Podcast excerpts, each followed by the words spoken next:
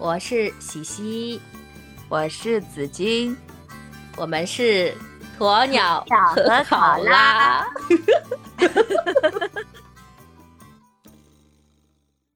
Hello，Hello，Hello，Hello，今天来我们这儿那个做客的是犀牛先生。哎，大家好，大家好。犀牛先生是第一次来我们这里哈，但是我们的对节目他有听过哦。听过，听过。哎，其实我们上次录那个，如果你不开心的时候要怎么办？特别节目的时候，其实犀牛先生是是有出声的，对不对？我们有采访过他。有 对对对，嗯，犀牛先生说什么什么来着？忘了。说的就是讲了很多呃我说啊。我说的其实可能比较伤感吧。我说的是，呃，就是成年以后可能就没有资格不开心。那其实你有没有不开心的？那肯定有啊。嗯，其实每个人生活当中都有烦恼嘛。呃，很很不爽，呃很不高兴的话，那可能会刻意去找一些方式，比如说去看个电影啊，找朋友在一起喝喝酒啊，是吧？烦恼到了一定程度，你会选择呃一个人去远行吗？一个人去远行啊，啊，那那那要看在哪儿。如果我在家里，我一个人去远行，我找打吗？是吧？胆子不小这就可以，出这这这，你想干嘛？这个就可以听出我们犀牛先生是一个非常非常好的男人啊，非常顾家的，嗯，主要还是想活着。求生欲求比较求生欲非常强，对对对。嗯那如果说是呃，因为工作原因嘛，经常在在国外出差嘛，呃，那这个时候会有一个人出去远行的情况，对，而且可能还不少。嗯那这个远行的过程当中有没有什么好玩的故事可以跟大家分享一下呢？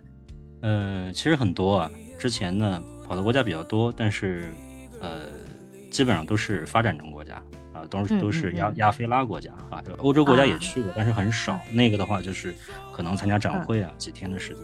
然后主嗯要像这个东南亚，像印尼，呃，嗯什么缅甸，呃，老挝、柬埔寨，包括这嗯个南亚的，像孟加拉这边这些国家去的比较多啊。你也会你的这种你你的嗯这种工作是我从小就非常羡慕的。我以前没参加工作的时候就，就一直想，哎呀，我如果能有一个经常出差，甚至去国外出差的工作，那我得多开心啊！事实嗯上，你觉得这个开心吗？如果我还没结婚，我会很享受啊。说实话，这个但是嗯就结了婚有牵绊啊。对时间长了，其实一定会就是这种这种思念一定会比单身的时候要要要强很多嘛。第一次出差，第一次去缅甸，当时待了两个多月吧。那是我第一次和我呃我爱人就是我分开超过三天。他是他今天是来撒糖的吗？啊，不是不是啊，，受不了，受不了，受不了！啊，这实话实话。嗯，太甜腻了这个。对，当时那个在在在缅甸的时候，呃，那个时候还不像现在说网络这么发达，那是一二年，然后当然国内还可以了，那时候不过还那时候还没有微信嘛，呃，就是 QQ 啊，然后呃电话、短信这样，然后缅甸那边呢，那个时候呃通信其实特别不发达，呃打电话特别贵，一分钟是一点二美金吧，好像。就是如果说打跨国电话，一点二美金，也就是七八块钱人民币。那时候那时候汇率又高，然后基本上就是说，呃，我打个两三分钟，几十块钱就没了啊。然后那个呃，还有就是那时候有网络，但是网络特别贵。然后我们当时住办事处嘛，那办事处里边呢，它每天是限网络的时间，呃，一天只能上一个小时网。嗯 然后对，然后就是趁那一个小时，呃，跟爱人呃用这个 QQ 啊、聊聊天，呃，嗯像正常聊天还好，如果一旦说吵架的话，哎，就难受的要死，因为吵架太贵，主要是太贵，吵不起这个架。就用分秒用赚钱。用电话呢，就是觉得太贵，然后用 QQ 呢，文字打的又太累，又讲不清楚，对吧？往往就是说一天，哎，如果真的是吵架了，那一个小时还不够吵架的啊，那个一个小时 QQ 的时间还不够吵架的，结果哎，可能到时间了，我们还没有还没有吵完，OK，那那一天就难难受的不行。嗯，啊，啊，真爱，所以我们，所以我们可能我们聊到这个远方，聊到这种异国他乡，可能对于我们其他的人来讲，它是这个这个旅行或者旅游的这个概念，但是我觉得可能对于犀牛先生来说，他那个体验是比较特别的，因为那个已经是他生活的一部分，就是跟他跟他的这个，比如说这个驻外啊、差旅啊，和他生活的。就紧密联系不可分的一个部分，所以我觉得他的体会可能就跟我们一 一般出去旅游几天这个会很不一样。一样，嗯，对，会比较深入。比如说你可能对于像像比如说像缅甸这个地方，你可能对它的了解就是比我们这种蜻蜓点水啊或者怎么样，你肯定是你的了解是更加的不一样的，更加深入一点，是不是？呃，对，相对，但是说实话，在缅甸倒还没有真的说怎么去旅游过，主要还是就在仰光，它的首都叫内比都，呃，仰光呢是以前的旧首都，呃，嗯，首然后呢，首都叫什么来着？内比都，哦，你哎呀那我都内比不知道哎，我发现很多国家它那个首都都不是很有名。就跟它最出名的那个城市并不是对就像那个澳洲，我经常会忘记它的首都在哪儿。是这样的，嗯、它嗯那个仰光是他旧都啊、然后。嗯对啊，呃，也是他最大的城市，最大的经济城市啊、是港口城市啊、那后来呢，这个就改到迁到内比都去了。内比都呢，其实没有什么，没有什么东西，没有什么特别多这个多繁华的建筑啊什么的。它基基本上就是一个政治中心，呃，各个大的这种政府机构啊都在那边。然后主要的这个经济活动其实还在仰光这边。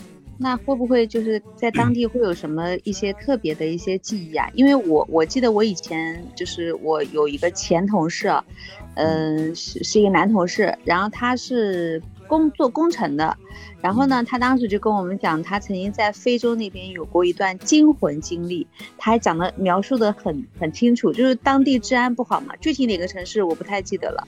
但是他说，就是有一次他们可能返回基地的时候坐的那种面包车嘛，嗯。他是自己亲历那个过程，就几排那个面包车不是有好几排座位嘛，开到一半的时候就被人强行拦下来，可能是当地的政府军和那个反反对派正在那个枪战，他们可能就是殃及池鱼了，然后就拦下来了以后。呃，言语不合还是什么的，还是怀疑这上面有藏匿什么东西，然后就开枪了，然后其中就有人是受伤还是怎么的，他好像是比较幸运，因为他坐的比较后排，他就跟我们讲，就讲他这个这一次的这个惊魂经历，然后就觉得印象蛮深刻的，很多年前的事情了，我我现在还有点记得，就像这种比较印象深刻的事情，你是不是也有经历过啊？有有有，肯定有。嗯呃呃，但不是在缅甸，因为缅甸其实在那边时间并不长，也就两个多月嘛。呃，然后你刚刚说的事情呢，其实我在孟加拉我体会比较深。呃，因为在孟加拉前前后后待了，嗯，加在一起可能有接近两年的时间。嗯我们当时就在这个呃，在一个基地里边儿，那个时候呢，正好赶上他们大选，就是有其他反对派呢鼓动这个一些民众啊弄一些活动，嗯弄的这个是 声势比较大，而且这个甚至还有一些人员的伤亡。孟加拉的首都叫达卡，我当时不在达卡，我在离达卡大概有两达卡两 对，嗯在大概离它两百多公里的一个军方基地里边儿啊、当时说需要从基地过去，其实我们基地的军官是不建议我们去的，因为说这个路上非常不安全，因为正好在那个时候嘛，这个时局比嗯较动，嗯，游在那个行啊、示威啊什么的，对，嗯呃，这个后来我们还是说坚持要去嘛，就租了个车，呃，找了个当地的司机过去啊、因为他路很窄，不像我们是路什么四车、呃六车道、八车道啊，它那个基本上就是两车道啊、一去一回的这种啊，呃，用那个很粗的那种树干把这个路拦起来，每大概几十米可能就拦起来，然后中间点火，如果有汽车经过或者有那种对公交车经过，他们会拿那个燃烧瓶往里边砸，嗯，对然后我们 对我们当时就开在路上，然后真的就对，就是遇到这个事儿。遇到这个事儿呢，我们前面有一辆小中巴车，然后就看见大概呃十几个人站在那站着，其中有两个人真的拿着燃烧瓶往我们这边扔。不过因为中巴车在我们前面嘛，就是砸到中巴车上了，我们就没有。然后看发生这个情况以后，我们后面的车都开始急速的倒退，然后我们这边司机也是急速倒退，就赶快回去。对，赶快回去，说这这个今今天不能走了，啊，啪啪又太可怕了。后来，对我们后来又回回去了，回到那个那个基地去。还其实还有类似的事情，我我我们也被打劫过，就是，呃，它有一条算是高架吧，快到高架那个路口，这个晚上的时候，呃，遇上两个打劫的，我也是吃完饭，两个孟孟加拉人持着枪，对，这不过不是那种特别长的枪哈，就是手手枪。他先拦车，我们不知道干什么。呃，这个本身我们是想直接开过去的，结果有一个人就是一个人在边上拦车，还有一个人就直接走到路中央了。后来没办法，我们把车停下来。停下来之后呢，站在路边那个人呢，就说敲敲窗户，说说把把这个窗户摇下来。我们也不同意，然后他把手枪掏出来了，然后没办法把把那个窗户摇下来以后，他就又这个用很不地道的英语啊说说你们把这个钱拿来。然后我们就身上掏一掏呗，对吧？这个人家手里有枪呢，也不能，对吧？就就掏一掏。但是其实也没有，因为我们当时确实身上没带多少钱，加在一起人民币可能也就一两千块钱吧，啊。然后这个他把他把拿走了，拿走了之后还要说说让我们下车，我们说不能下车，你把你们的车都抢车的，他要想抢车。然后我说那我们说啊，no no no 啊，这个这个我说我们可以把身上东西都给你。可以把身上东西都给你，但是车不行，是吧？OK，好，他说那那你还有什么东西？好，然后结果呢，就是我们把那个手机拿出来了，那把把手机给他了，呃，这个也也不是太值钱的手机，就给他了，啊，就就就就这样。后来不太了解那个地方那个条件不是特别好吗？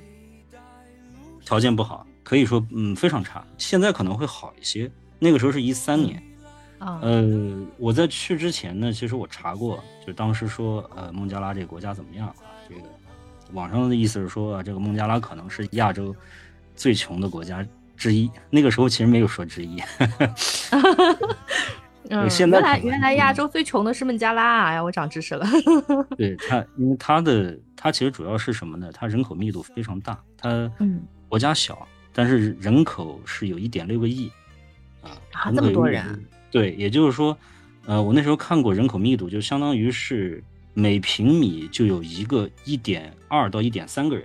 我们国家是，对我们，我们国家是每一百多平米有一个人，所以你可以想象一下，它这个人口密度是多大啊？对，然后是有点吓人啊。对，然后呢，这个我当时去打卡的第一，就是第一次去打卡，落地以后啊，那个扑鼻的那种。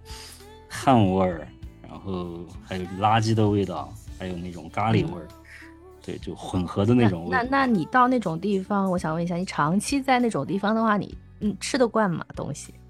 呃，哎呦，你你提到吃这个事儿，这个印象太深刻了，因为我们，嗯，因为我比较关心这个东西，这个话题是我比较喜欢的 美食。我是怕我，我是怕我讲了以后，你们 你们不会有任何期待了，甚至吃饭的时候可能会有这个画面。啊！哎 哎，我我跟你讲哦，我插一下啊，你说到这个 吃的东西，我有个朋友以前去那个什么尼泊尔，尼泊尔，对对对，他他去他一个人去那边玩，然后个男的，然后他说他说就走进那个那个地方，然后就一个饭店，好像是吃手抓饭的吧？啊，然后就是，嗯。嗯，好像说他们是什么右手抓饭，左手擦擦的，嗯嗯，就上厕所啊，然后就就觉得好奇怪，嗯啊，孟加拉也是这样的吗？我们我们都习惯了，我因为呃，我们在我去之前，那个之前去过的同事跟我讲，嗯，他当时就提醒我说，我建议你啊，去了之后你不要去厨房，否则的话你肯定吃不下饭。但是你就人就是这样，你越不让他干什么，越有好奇心，对吧？嗯。然后去了之后呢，我一开始真没去。你特意去参观了一下。呃，一开始真真没去，然后过了大概一个礼拜，忍不住，实在忍不住了，拉肚子了。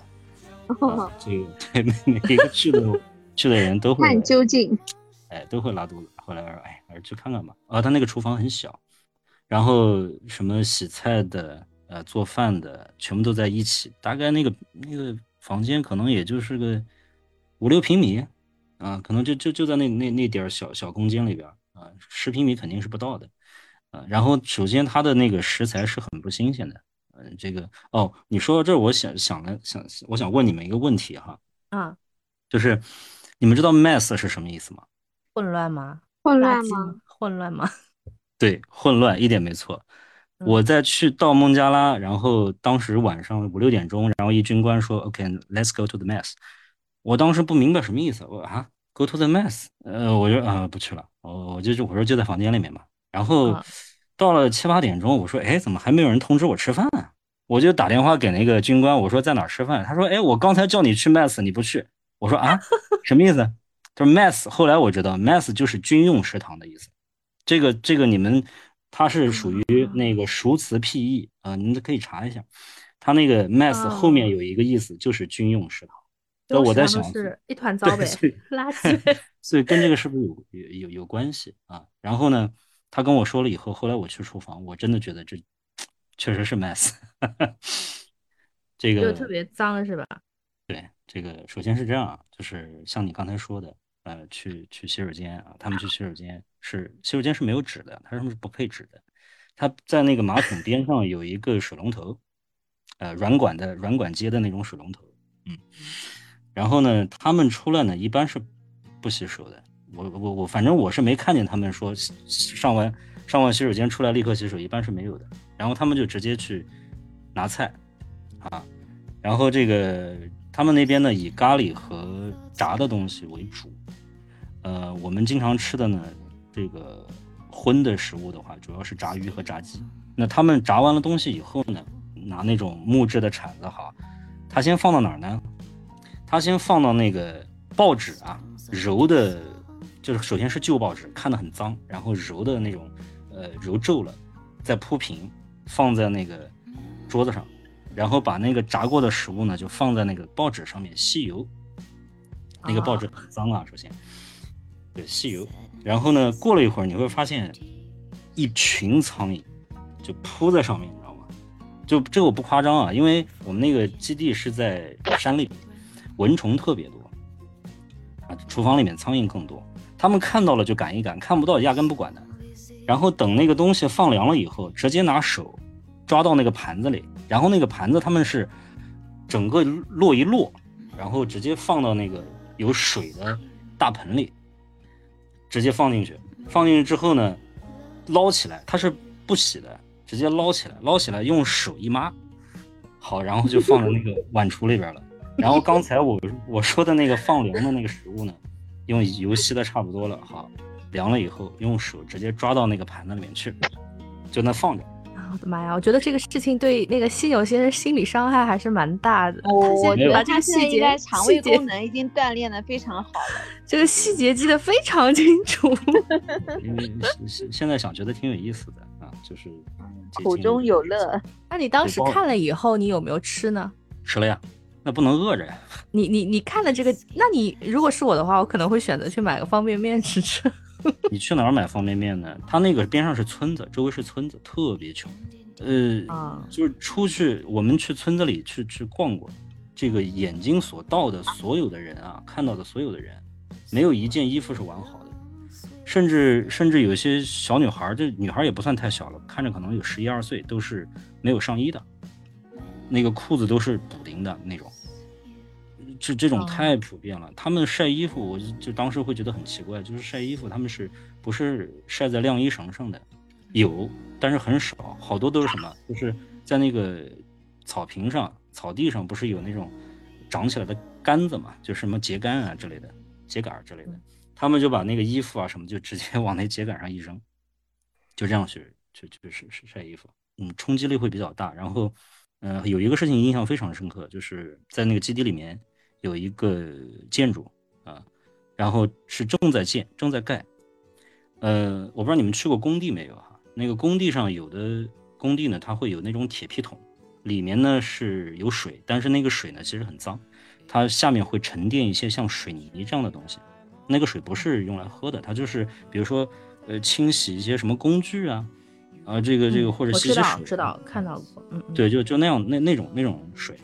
嗯然后我我我当时这个给我冲击特别大的一个事情呢，就是有干活的那种小工啊，年纪年纪看起来很大，嗯，可能有四五十岁的感觉。然后皮肤很黑嘛，他们叫棕色人种，大太阳晒的，因为那个孟加拉那边是常年夏天，嗯，平均温度都是三十五度左右啊，三十五甚至三十五度以上。然后当时我们去那去那边转，就看到那个有一个小工，哎，天热的不行，这个，然后他要喝水啊，又又没有钱去买矿泉水啊，怎么办呢？就拿手张着我刚才说的那个铁皮桶里的水就喝。然后我们很惊讶，我们就问旁边的那个小兵，我我们说，哎，这这是什么情况？我说他们都不喝水吗？他们他说，哎，他们没有钱买水，这个他们都是这样喝水的，就他们看着习以为常，觉得觉得非非常正常。首先呢，你就要知道，就是说孟加拉即使是自来水，它本身都是含砷量超标的，砷是重金属。这个我之前有一个女同事在那边待了四个月，然后回来以后，当时说呃想想要小孩，所以去医院检查了一下，然后发现是超那个含砷量超标，超过正常人的三倍啊。但是最后小孩还是要了，对，现在还还是很很健康。但是这个东西呢，就是说这个重金属砷呢是没有办法从体内排泄掉的，它是一直在体内的，所以那个时候。呃，当地人跟我说说他们的平均寿命并不高，大概可能也就平均寿命大概也就四五十岁，啊，所以四五十岁，对，当然对四五十岁，呃，当然这个不一定是真实的，这是当地人跟我说的，啊，就是不一定是真实的数据，但是至少说明他的平均寿命肯定是不高的，因为他，你想他们平时喝的水啊，就是有毒的，因为砷嘛，它是重金属嘛，它其实就是有毒。所以他们平时都是摄入这种这这种这种淡水，那肯定会对身体有影响。我们当时在那边的小孩可能也也是有点问题。呃，对，所以我们在那边呢喝的是矿泉水，但是其实矿泉水他们说也是有有砷在里边，只不过说可能含砷量会会低一些。但是没办法，就当时在那边工作嘛，就就大家也就无所谓了。所以我看当时看到这个这个工人 去。喝那种水给我的冲击力特别大，我就是当时无法想象说还有 还有这种生存环境的人啊。嗯，那有没有就是说让你觉得比较有意思或者比较好的？那我估计我估计你刚刚说的那个孟加拉，我好像记得好像旅游也不是特别发达。我反我感觉好像东南亚但凡是还能去的地方，都是因为旅游业，因为 本身好像工业都不是特别那个的。啊，都是农业国家，然后要么就是很多外国人过去开厂，然后大部分的地方，除非那个地方旅游业比较发达，像那个孟加拉，我都没没怎么听说有人过去玩的。孟加拉没有人，很少有人过去旅游，反正我我在那儿待那么长时间，我是没有听说过。你说旅游呢？这个孟加拉旅游呢？我我说一个事儿，就你刚刚也说说有没有什么其他好的事情？说一个事儿，我我当时在呃孟加拉另外一个基地，在南边。刚才说的是在北边，然后在南边呢，因为它其实是也是有很长的一片沿海的，它靠孟加拉湾嘛，很长的一片沿沿海的地区。然后我们在南边呢，就有呃有一个基地离那儿不远。呃，后来那项目结束了，我们总共有三个中国人在在现场。然后当时我是想拖着另外两个工程师说，哎，我们一起去。当时有一个那那地儿有一个比较著名的地方叫 Cox Bazaar，嗯。说我说哎，我们我们去那儿玩是吧？那个海边，呃，说可以玩个两三天嘛。他们不干，说哎，待烦了，然后说说要回去。我说那行吧，那你们回去吧。然后我就觉得心不甘，我说既然来了，老师是要去的，所以我就自己拎个包，从基地就冲出去了。冲出去呢，去了他们那个大巴的那个地方。然后大他们大巴呢就有两种，一种是所谓的豪华大巴，豪华大巴其实就是我们正常的这种大巴车，有空调是吧？这个。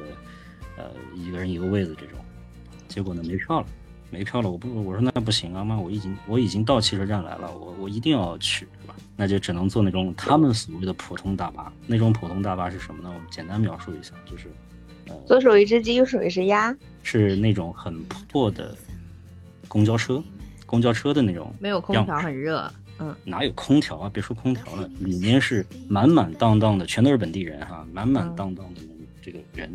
然后上面就是可能手里抱着东西是吧？上上面你说左手一只鸡，右手一只鸭差不多，啊，对呀。然后对，然后那个挡风玻璃，它中间有两道大裂痕，然后那个外面的就是很脏、破破烂烂的啊，上面还有日本字，那个据说是日本五六十年代淘汰下来的车，然后上去以后就还是一股味道，是吧？我就找了一个整个一排都没有人坐的那个空位，然后呢一路上其实路程很短，嗯，大概可能也就是个七八十公里。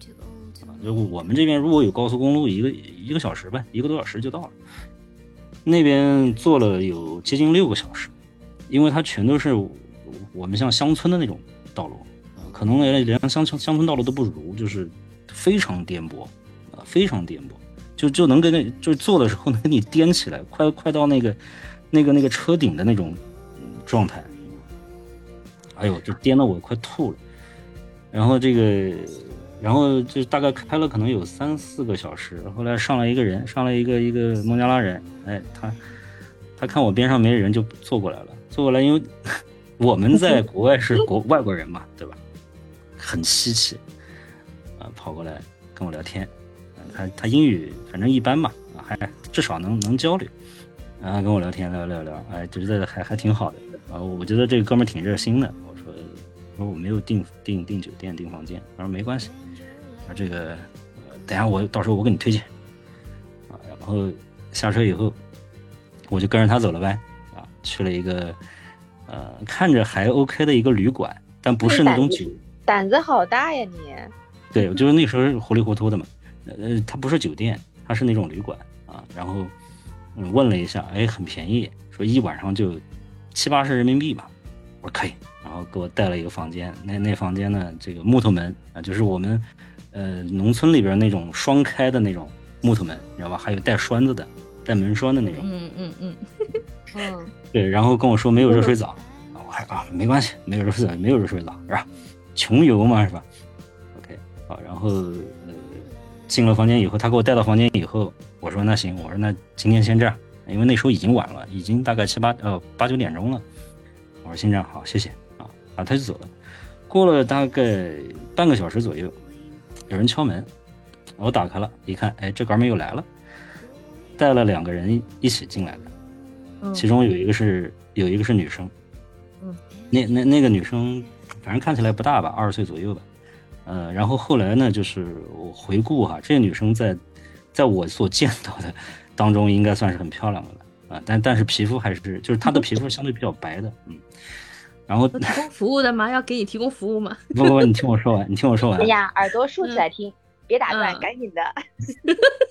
精彩的部分开始了，精彩片段。犀牛先生的旅行艳遇，好吧，开始吧。开始。不算艳遇，